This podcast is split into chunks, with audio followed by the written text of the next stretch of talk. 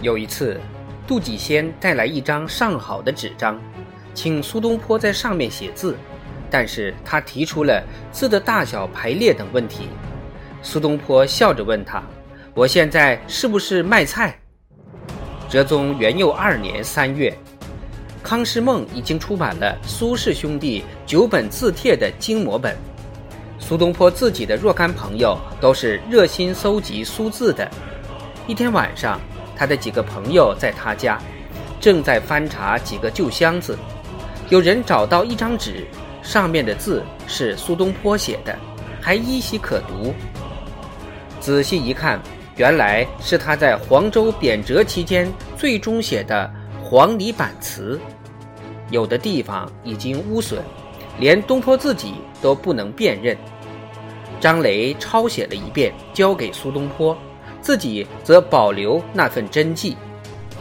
几天之后，苏东坡收到驸马王申寄来的一封信，信里说：“吾日夕购子书不厌，近又以三间薄凉纸，子有禁书，当稍以以我，无多费我捐也。”有苏东坡几封给朋友亲密的信。他去世之后，刻在石头上，当做拓片卖，就是所谓西楼帖。这本帖至今还在，看来就仿佛邻居的目光一样熟悉。苏东坡在一封信里的再起里，代妻子向一个朋友道谢，因为那个朋友送了他妻子一把梳子。在另一个再起里，他说要送人一锅咸猪肉。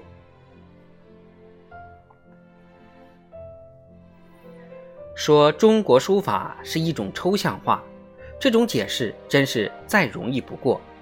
中国书法的问题和抽象画的问题确实相似。在评论中国书法时，评论者完全不顾中国字的含义，而根本上就看作一种抽象的组合。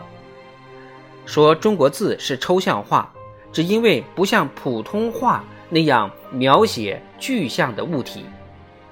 中国字由线条和线条构成的偏旁所组成，具有无限的变化，而艺术原理则要求这些字之排列成行必须排得美妙，必须与同一行或其他行的字配合恰当。因为中国字由最复杂的成分所组成，所以呈现出构图的各种问题，包括轴线。轮廓、组织、对比、平衡、比例等项，尤其重视整体的统一。艺术上所有的问题都是节奏的问题，不管是绘画、雕刻、音乐，只要美是运动，每种艺术形式就有隐含的节奏。甚至在建筑，一个哥特式的教堂向高处仰望。一座桥梁横卧，一个监狱沉思。从美学上看，甚至可以说“猛冲”“急扫”“狂暴”等论人品的词，都是节奏概念。在中国艺术里，节奏的基本概念是由书法确立的。中国的批评家爱慕书法时，他不欣赏静态的比例与对称。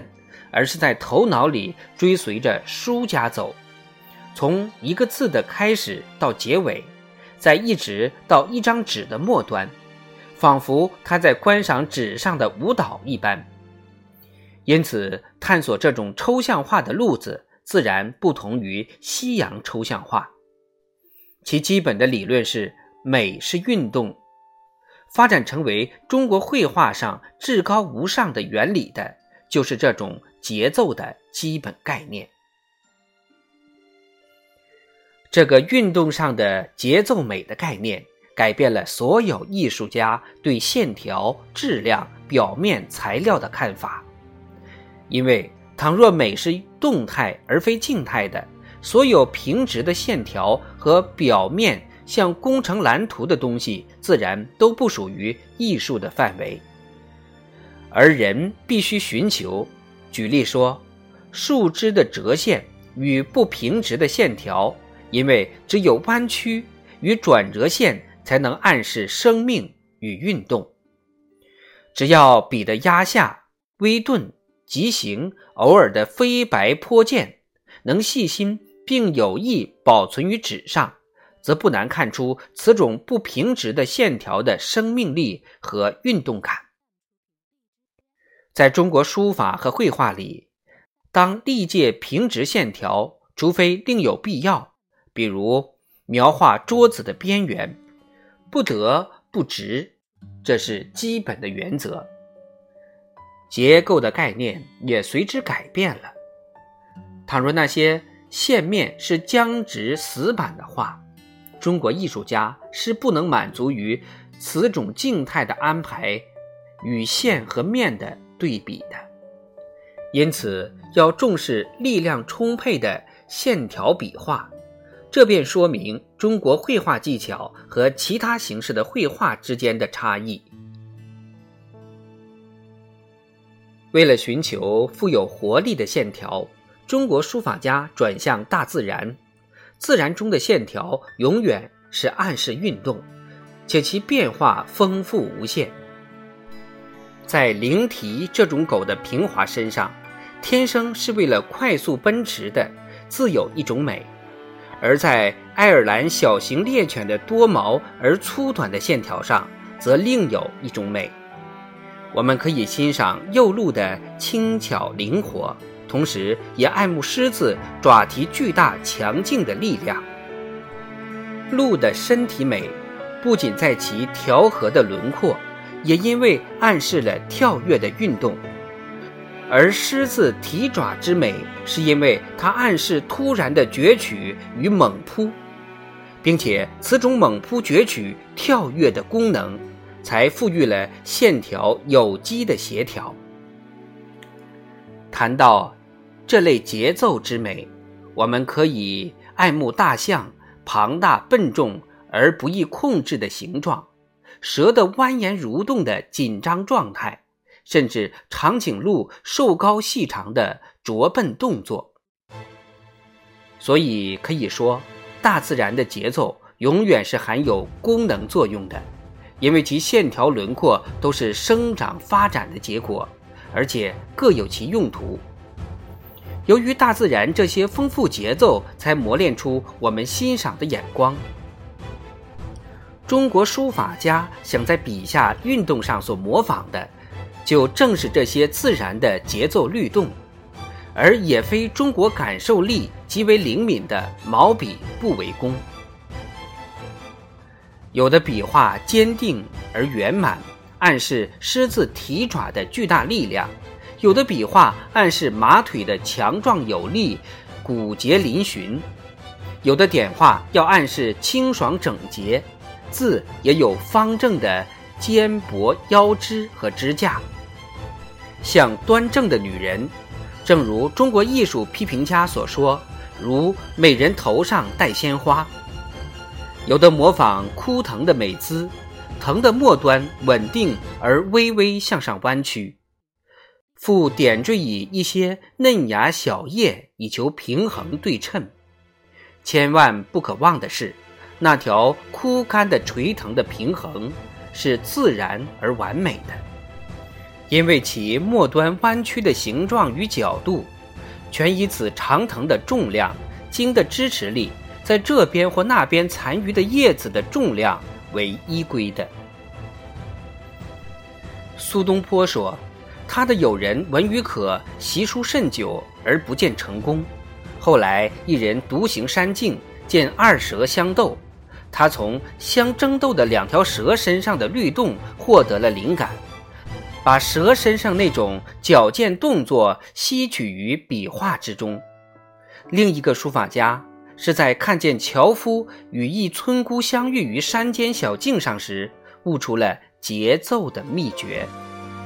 因为当时樵夫与村姑都要让路给对方，二人当时犹疑不定，不知谁该站稳让对方过去。那二人一时的前后的闪躲，产生了一种紧张动作和相反的动作。据说这种紧张动作使他平生第一次悟出了书法艺术的原理。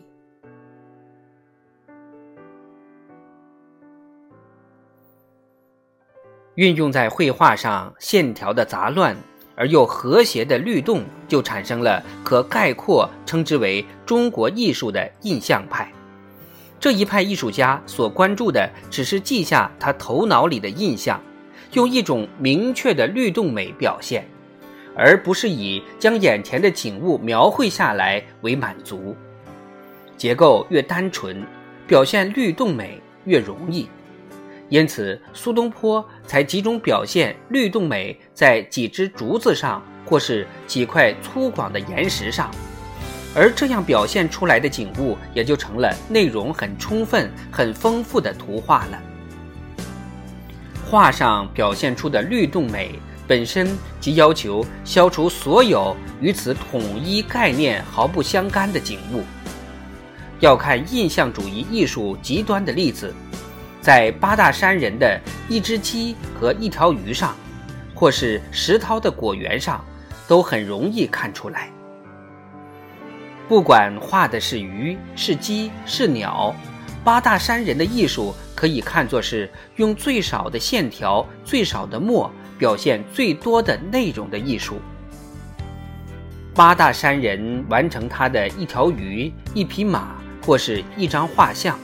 为时不过数分钟，用墨不过迅速的寥寥几笔。他不是画好就是画坏，若是画坏，便将纸揉烂成团，扔到废纸篓中去，重新画过。